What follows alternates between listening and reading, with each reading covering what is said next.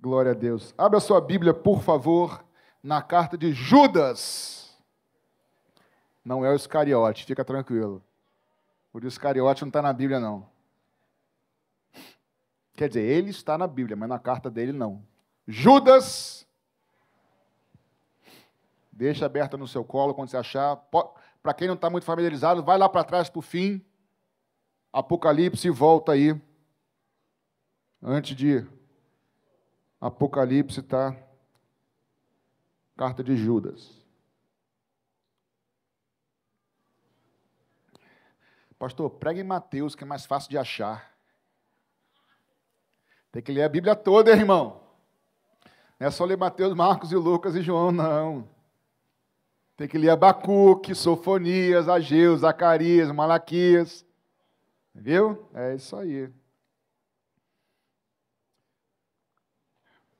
Ju... Oi. Isso. Antes de ficar de pé e lermos o texto, só um versículo, você vai virar para o lado e vai dizer com, com toda a fé, tá? É para dizer mesmo. Porque o, o tema da mensagem é isso, tá? Fala para o seu irmão ou irmã, assim, irmão ou irmão, luta pela tua fé. Vira para ele e fala isso aí, vai. Fala para os dois lados, luta pela tua fé. Você que está em casa no YouTube, lute pela tua fé. Ok? Vamos ficar de pé para a gente ler. Só o versículo. Judas só tem um capítulo. Judas 3.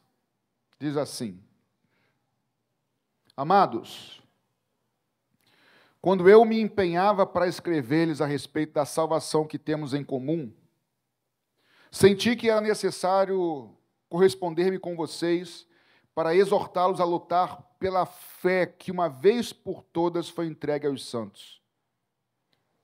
Para exortá-los a lutar pela fé que uma vez por todas foi entregue aos santos. Senhor, nós te louvamos pela tua presença nesse culto. Te louvamos pela liberdade do teu Santo Espírito nesse culto.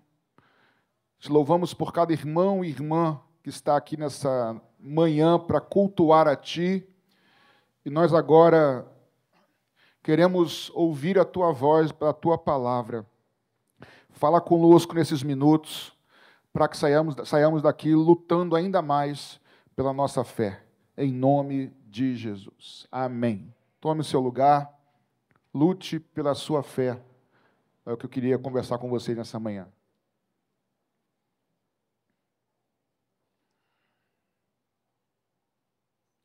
Eu tomei igual, igual o Judas aqui.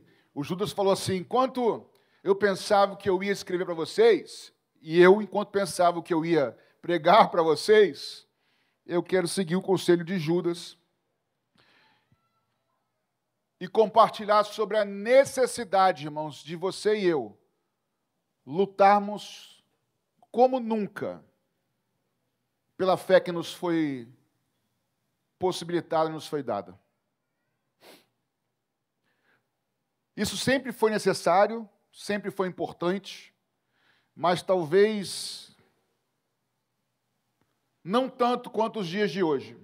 Que assim como Judas que os irmãos enfrentavam dificuldades, nós também estamos enfrentando e iremos enfrentar muitas adversidades, tentando fazer com que nós paremos de crer e de perseverar. E essa canção que nós cantamos agora, Rose, foi muito pertinente.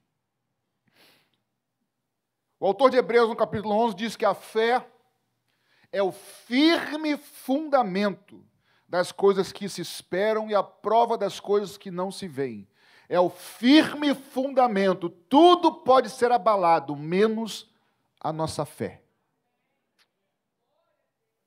Porque é o firme fundamento daquilo que eu e você não vemos, mas cremos.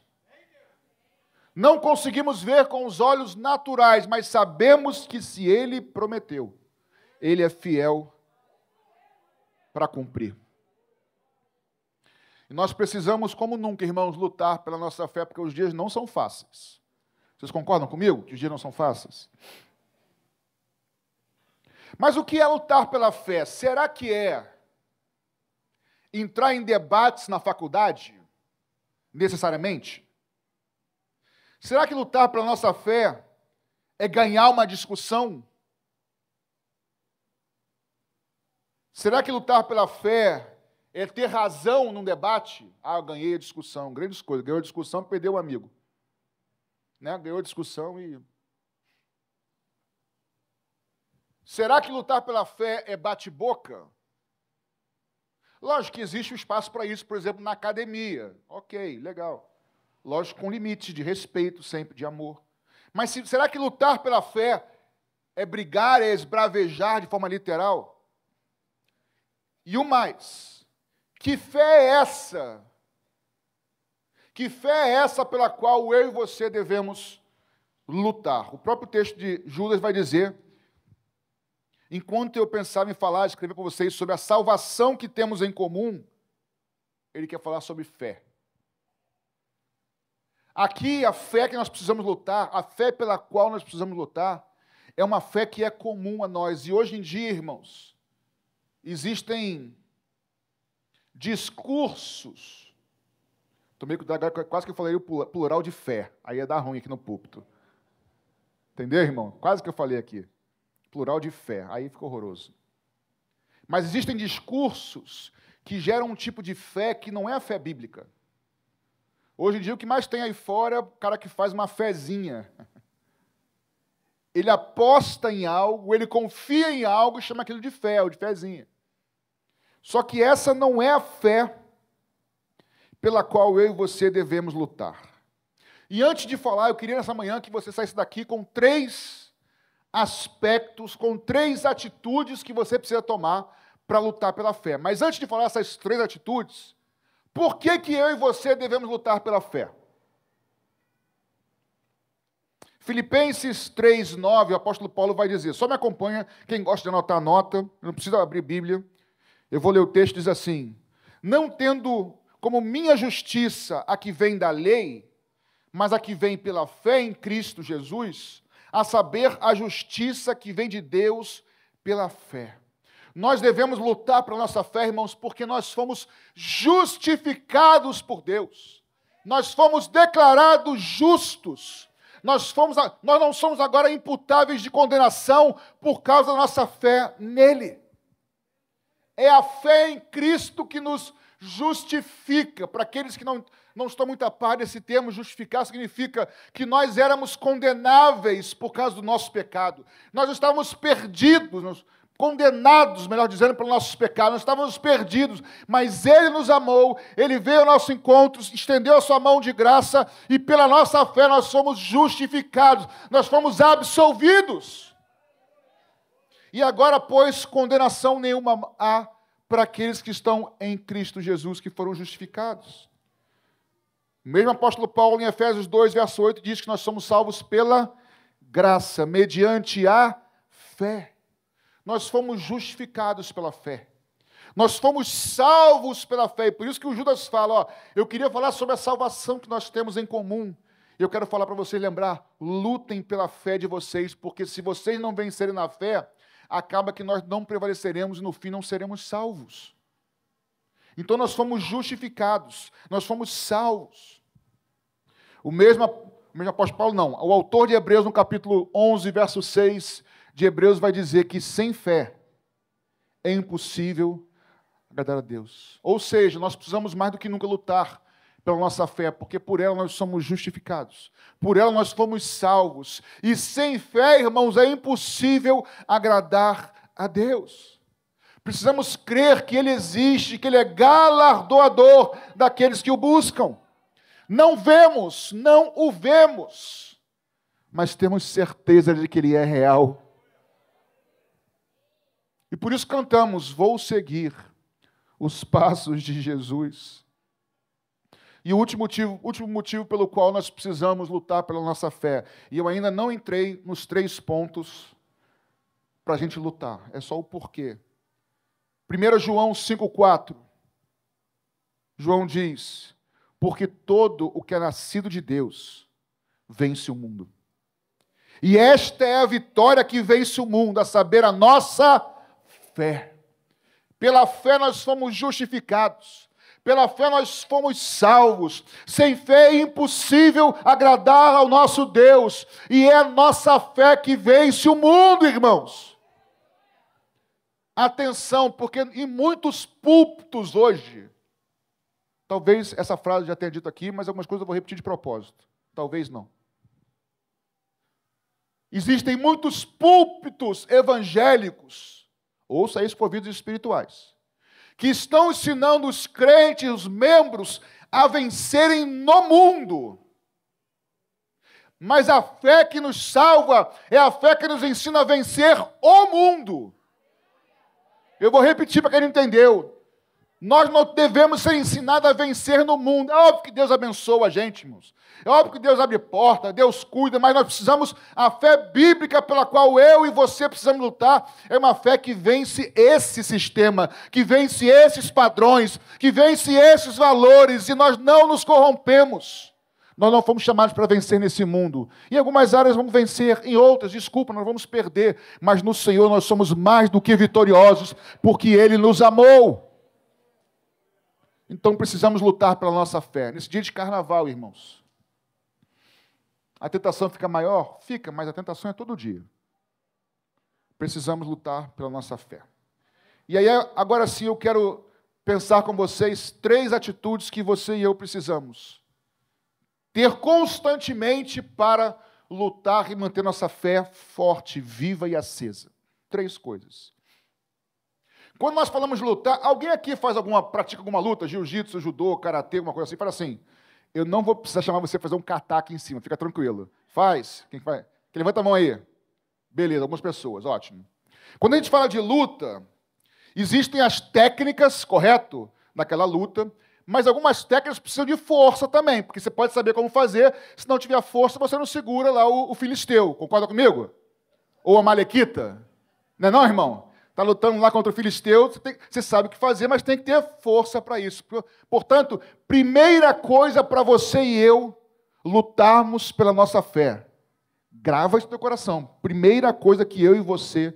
Como que eu luto pela minha fé? Primeiro, fortalecendo a minha fé. Eu preciso fortalecer a minha fé para poder lutar com ela. Paulo diz em Romanos 10, 17 que a fé vem pelo ouvir e ouvir a palavra de Deus. Fé, irmãos, está ligado diretamente com a palavra de Deus. Ó, o que tem de superstição no meio evangélico, irmãos, o que tem de, aliás, de convicções que não são bíblicas no meio evangélico, só Jesus, irmãos. A fé bíblica pela qual você e eu devemos lutar é a fé pautada na palavra de Deus. É por ela que vem a nossa fé. Você não pode dizer de maneira verdadeira, e eu também não, que eu sou um homem de fé, que você é uma mulher de fé, se você não conhece e não está pautado na palavra. Eu faço às vezes algumas associações que são óbvias, mas que Óbvio quando a gente faz, mas até fazer. A Bíblia nos diz que passarão os céus e a terra, mas não vai cair um tio da minha palavra. Quem, se a palavra permanece para sempre, só permanecerá para sempre também em salvação aqueles que permanecem sobre a palavra. Não é lógico isso, irmãos? Jesus fala: não sejais somente ouvintes, mas praticantes. Porque aquele que constrói sua casa sobre a rocha é aquele que ouve e pratica as minhas palavras. A fé vem por ouvir e ouvir a palavra de Deus. Aí aqui eu vou dar uma agora espetada em você, tá? Não se, ah, faz assim agora. Não se protege, não. Está falando de luta, faça logo assim, pastor. Não, abre. Como é que você pode dizer que é crente e não frequentar a escola dominical? Com todo carinho, irmão. Nós estamos falando da tua sobrevivência, irmão. Como é que você e eu não meditamos e não estudamos na palavra? Tem a ver com a nossa saúde espiritual. Eu vou repetir mil vezes: luta pela tua fé, e a fé está baseada na palavra de Deus, irmãos. Passará tudo, mas não vai cair um tio dessa palavra, a palavra de Deus. Oséias 6, 3, ele diz: Conheçamos e prossigamos em conhecer ao Senhor. A sua saída é como a alva, é certa, e ele a nós virá como chuva, como chuva seródia que rega a terra. Se você estudar e se aprofundar um pouquinho mais nesse texto de Oséias 3, você verá que ele é totalmente escatológico. Está falando da volta do Senhor esse texto, que eu não vou aprofundar. Da necessidade nos dias que antecedem a volta de Jesus, irmãos. Eu e você conhecermos esta palavra. Quanto mais eu ando pelas mídias sociais, ontem a Paula me mostrou uma coisa no, no Instagram que eu fiquei horrorizado. Eu não tenho medo de falar coisa de público está sendo gravado, não tem, mas tem coisas que são desnecessárias. Tá? O que é, a gente, a, gente tem que, a gente tem que diferenciar o que é medo, o que é covardia, do que é falta de sabedoria. Então não vou falar o que é falar, não. Não precisa. Mas posso falar sem falar. Chamando de evangelho, chamando de pastoreio, o que não tem nada a ver com as escrituras, com a fé bíblica. E tem muita gente sendo enganada. Irmãos, ouça isso. No final da história, o reinado do anticristo vai ser marcado por engano. Ou melhor, vai ser o ápice do engano. Só que isso não vem de uma hora para outra. Nós já estamos vivendo no tempo do engano. Acorda para isso, crente. O que são as fake news? Hoje não tem mais como saber o que é real, o que é falso vendo televisão internet, não tem como saber. Que eles botam a sua cara, você falando, mudam a tua, o que você falou. Com inteligência artificial, eles mudam. Lip sync, que chama, né, que é, que é sincronizar o teu lábio com a fala, que eles mudam tudo, irmãos. Não dá tempo do engano.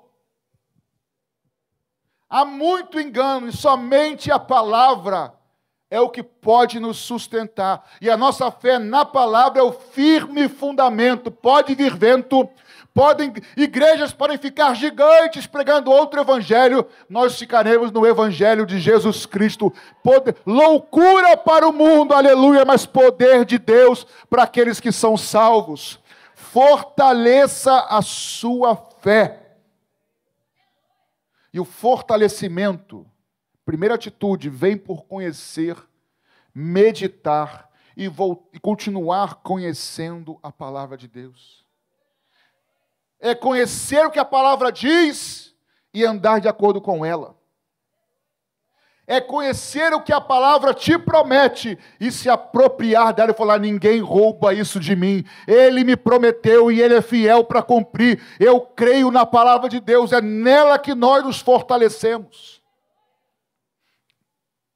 Primeira coisa para a gente lutar para a nossa fé, é a gente fazer o quê? Fortalecer a nossa fé. Se nós fortalecermos nossa fé, a gente vai estar lutando por ela. Segunda coisa, se a primeira é fortalecer, a segunda coisa que nós precisamos fazer é proteger a nossa fé. Pessoal que luta aí, ó, não adianta ter um, ter um soco forte se você não sabe se proteger. Concordam comigo? No futebol dizem que um bom time se começa por onde, homens? Um bom time, homem, começa por onde, homens? Pela defesa. Você precisa fortalecer a sua fé na palavra, e eu também. Mas nós precisamos também proteger a nossa fé. Não é ser inconsequente, ah, eu creio, então... não, tem que proteger a fé. Na parábola de Jesus em Mateus 25, a parábola das dez virgens, nós temos também lá um, um texto escatológico que fala da vinda do noivo, que não é o um assunto aqui, mas o fato é que tinham dez virgens. Gente, dez é porque, é porque não deu para fazer aqui, tá? Mas dez virgens, dez virgens esperando o noivo vir. As dez tinham lâmpada, diz o texto na parábola. Tinha uma lâmpada. Cinco eram prudentes e cinco eram imprudentes ou nécias. As prudentes tinham azeite na lâmpada, então a lâmpada queimava e estava acesa. As nécias ou as imprudentes, elas estavam sem azeite, as suas lâmpadas estavam apagando. Lâmpada na Bíblia, irmãos, tem pelo menos dois grandes significados. Dois. O primeiro está em Provérbios 20, 27, que diz que a alma do homem é a lâmpada do Senhor, o qual ele esquadrinha todo o mais íntimo do ventre. A alma do homem é a lâmpada do Senhor. Lá no tabernáculo, no Antigo Testamento, que tinha um tabernáculo, tinha os utensílios, tinha as peças, tinha lá, por exemplo, o candelabro com as é, com, as com, com fogo lá, a luz no tabernáculo era de responsabilidade do homem, sacerdote no caso, manter aquela chama que Deus acendeu. Pois hoje, irmãos, a chama que um dia Deus acendeu na sua vida. O dia, lembra que você ouviu a pregação do Evangelho? O dia que, para os mais velhos aqui, tá? Que a ficha caiu, os mais novos sabem nem o que é isso. O dia que você entendeu que Jesus te amou e se entregou por você. O dia que você entendeu que você era pecador, mas que ele se entregou na cruz para perdoar seus pecados. E sua vida mudou. Pois bem, esse fogo que foi colocado na sua vida, que foi compartilhado contigo, é sua e é minha responsabilidade de mantermos essa chama acesa. Primeiro, como já falei, fortalecendo a fé por meio da palavra, mas também protegendo a fé. Por quê? Hoje o que mais tem em nossos dias, irmãos, nós vivemos um tempo de humanismo, onde as pregações falam do homem para o homem, para satisfazer o homem, a pessoa da glória a Deus. Tem igreja que nem glória a Deus mais dá. É yeah, uh. Quer falar yeah? Pode falar, irmão, mas dá glória a Deus.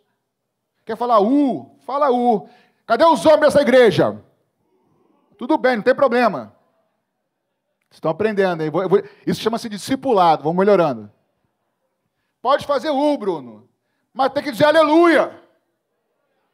A mulher vai fazer, ah, glória a Deus. É muito humanismo, muito relativismo, muito materialismo. Lembra da parábola das dez virgens?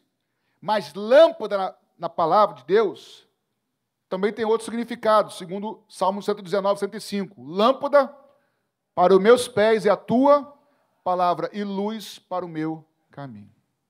Preste atenção, irmãos. Isso aqui eu já ensinei algumas vezes, eu quero repetir porque é importantíssimo. Hoje estou com uma alergia braba. Lâmpada para os meus pés é a tua palavra Pergunta: as dez virgens que esperavam o noivo vir, as dez virgens tinham lâmpada? Não é azeite, lâmpada? Tinham. As dez estavam acesas até o fim? Não. Mas tinham lâmpada? Então tinham palavra? Tanto tinham que estavam esperando quem vir? O noivo. Quem não conhece a palavra não vai esperar o noivo voltar. Concorda comigo, irmãos? Então as dez tinham palavra. Mas o fato de ter palavra fez com que elas entrassem para as bodas com o noivo? É possível conhecer a palavra e não, e não entrar para as bodas?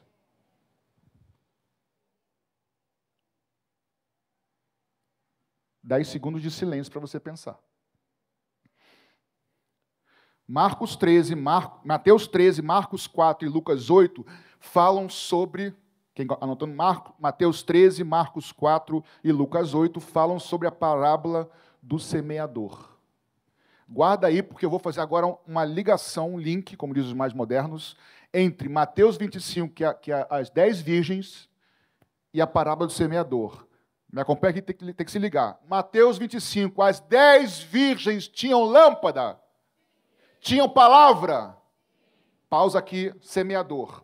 O semeador saiu a semear, Bruno. Lançou a semente, primeiro na beira do caminho, veio a ave e roubou.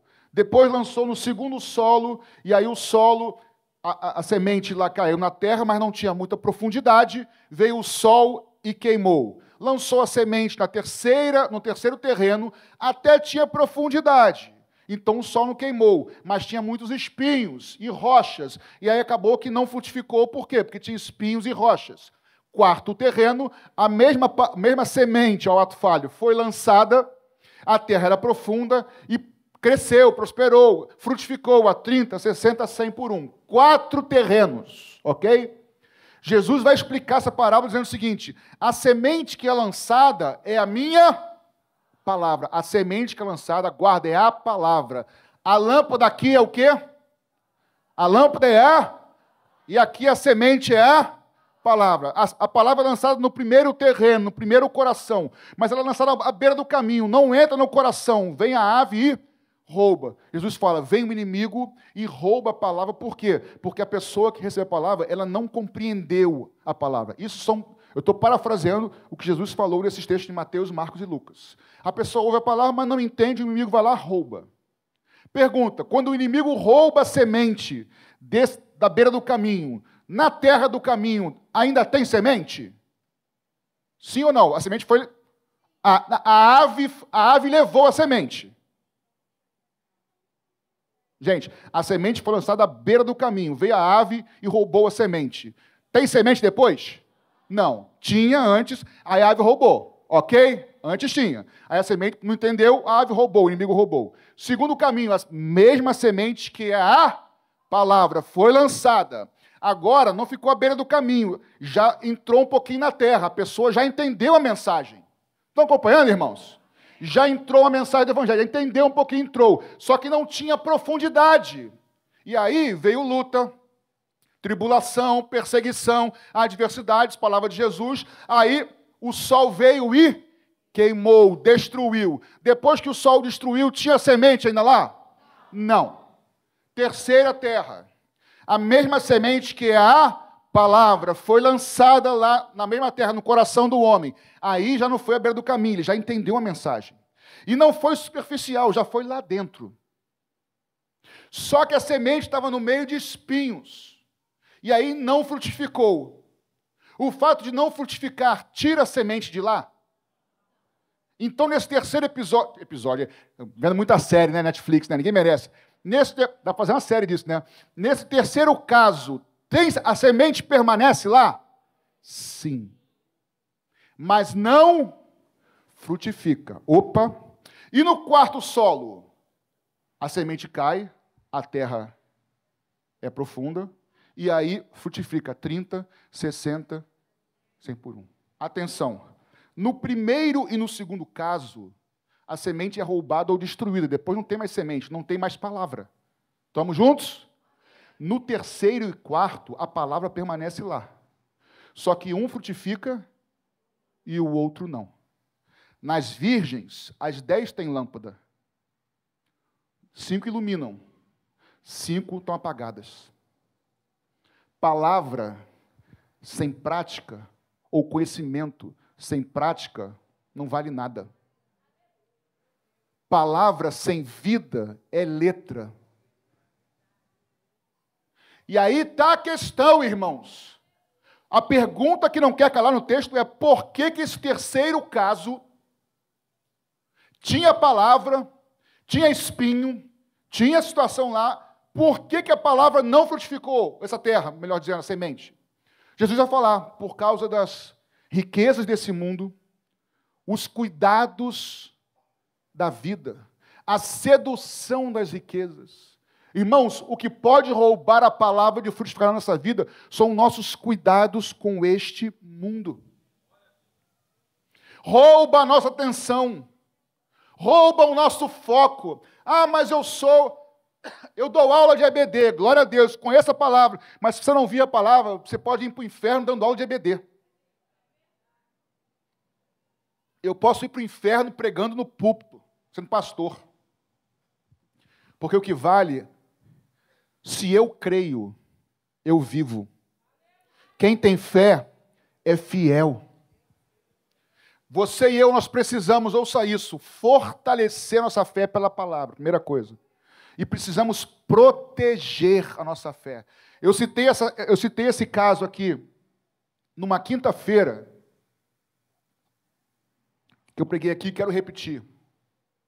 Eu e Ana Paula ainda coordenávamos a Dolacamp, no túnel do tempo, lá atrás. Expondo já a pastora de manhã, né? E nós fizemos uma atividade, não sei se alguns vão lembrar aqui, eu já citei na quinta-feira, vou citar aqui hoje. Em que nós estávamos na Dona Camp, tinham 400 e poucos adolescentes lá, quase 500 adolescentes, nosso auditório. E nós distribuímos, pastora Meire, distribuímos aquele copinho de café, o menorzinho que tem, bem pequenininho.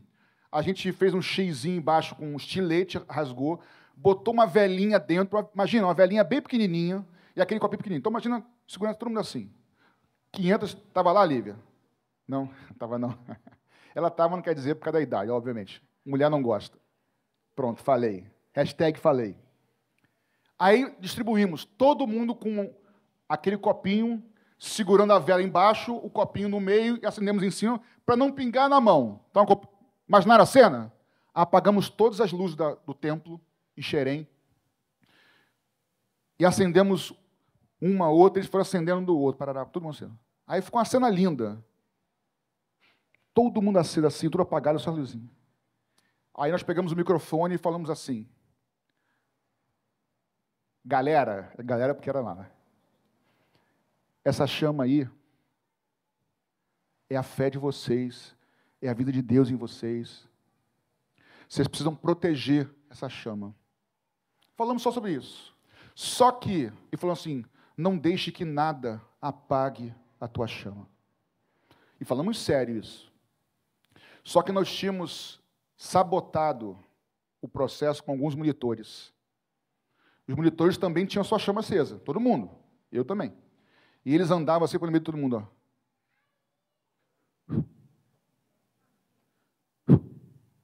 Que é isso, cara? 500. Começou um desespero ali começou um quebrantamento, nego correndo, subindo em caixa de som para proteger, não toca na minha vela, não sei o quê. Outro chorando porque apagaram a vela dele. É só uma, é só uma dinâmica. Mas é isso que acontece todo dia na sua vida, querido. E vou te fazer uma coisa para que eu falei na quinta-feira, em janeiro, vou falar para te escandalizar mesmo. Se der mole, você apaga dos outros. Se der mole, eu apago da minha esposa. Se a gente não vigiar, irmão, a verdade é essa. Nós somos vasos de barro. É o poder dentro de nós que nos, que vale, que nos faz valer alguma coisa. Você precisa. Você está todo dia com uma vela na sua mão. Que é o teu coração, a tua fé em Jesus. Você precisa proteger isso. O que não vai faltar é evento contrário.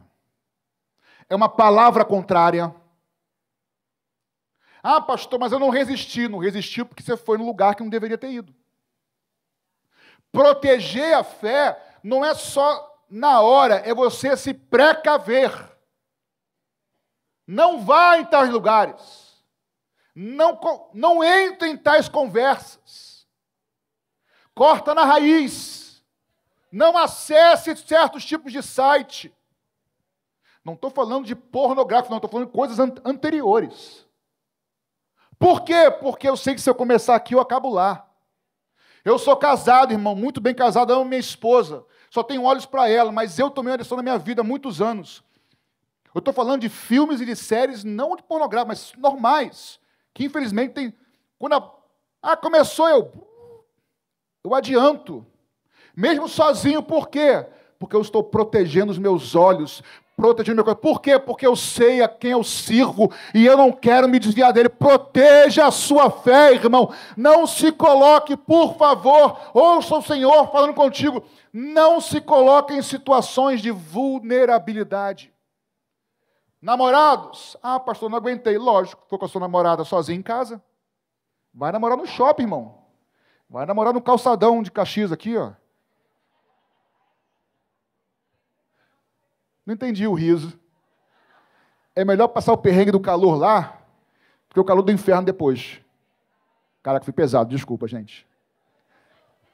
Hã? Dá um beijo rápido. Ah, irmão, assim, numa boa, estou na frente do meu sogro e da minha sogra. Namorava com a Paulinha. Quantas vezes eu fui embora da casa dela antes? Aí vai dormir, tchau, fui embora. Por quê? Porque eu sei a quem eu sirvo.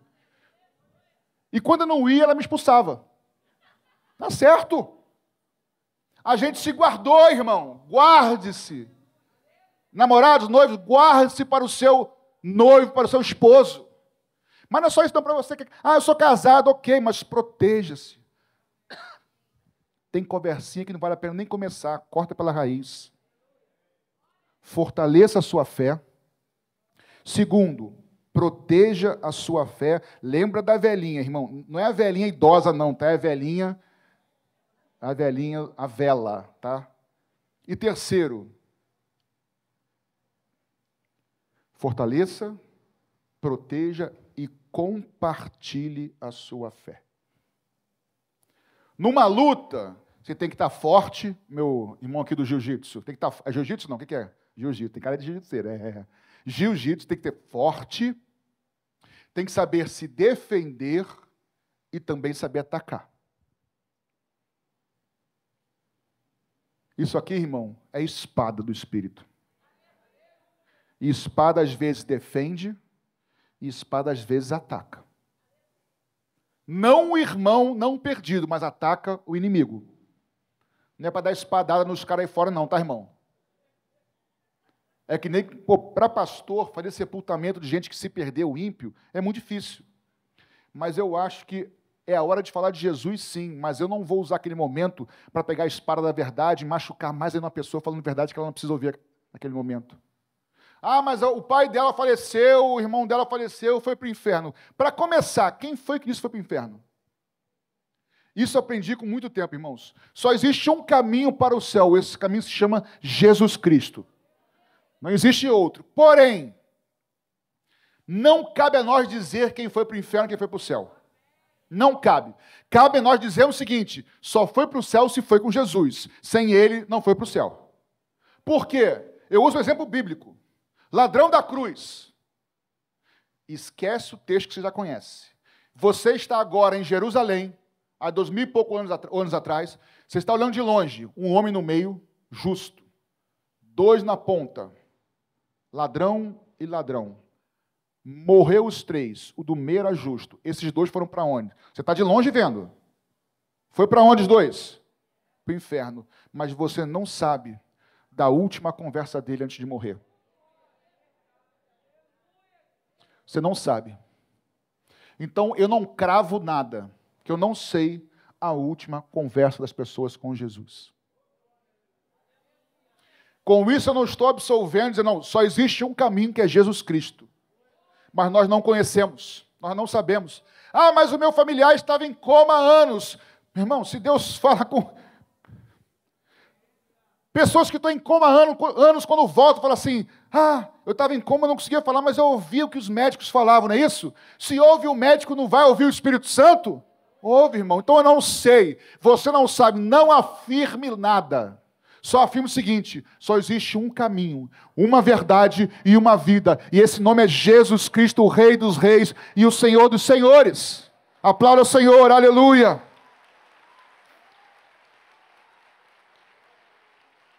Para caminharmos para o final, como é que a gente luta pela nossa fé? Nos fortalecendo, protege, ou melhor, fortalecendo a nossa fé, protegendo a nossa fé e, por último, compartilhando a nossa fé. O mesmo apóstolo Paulo, em Filipenses 1, verso 27, diz o seguinte: Somente deveis portar-vos, portar-vos dignamente conforme o evangelho de Cristo, se portar de acordo, de forma digna, de acordo com o evangelho de Cristo, para que quer vos, vos veja, quer esteja ausente, ouça acerca de vós que estáis no mesmo espírito, combatendo, lutando juntamente com o mesmo ânimo pela fé do evangelho. Olha o que Paulo está dizendo aqui em Filipenses 2. Eu me fortaleço, fico forte. Eu me protejo, eu protejo a fé, mas eu também compartilho a fé.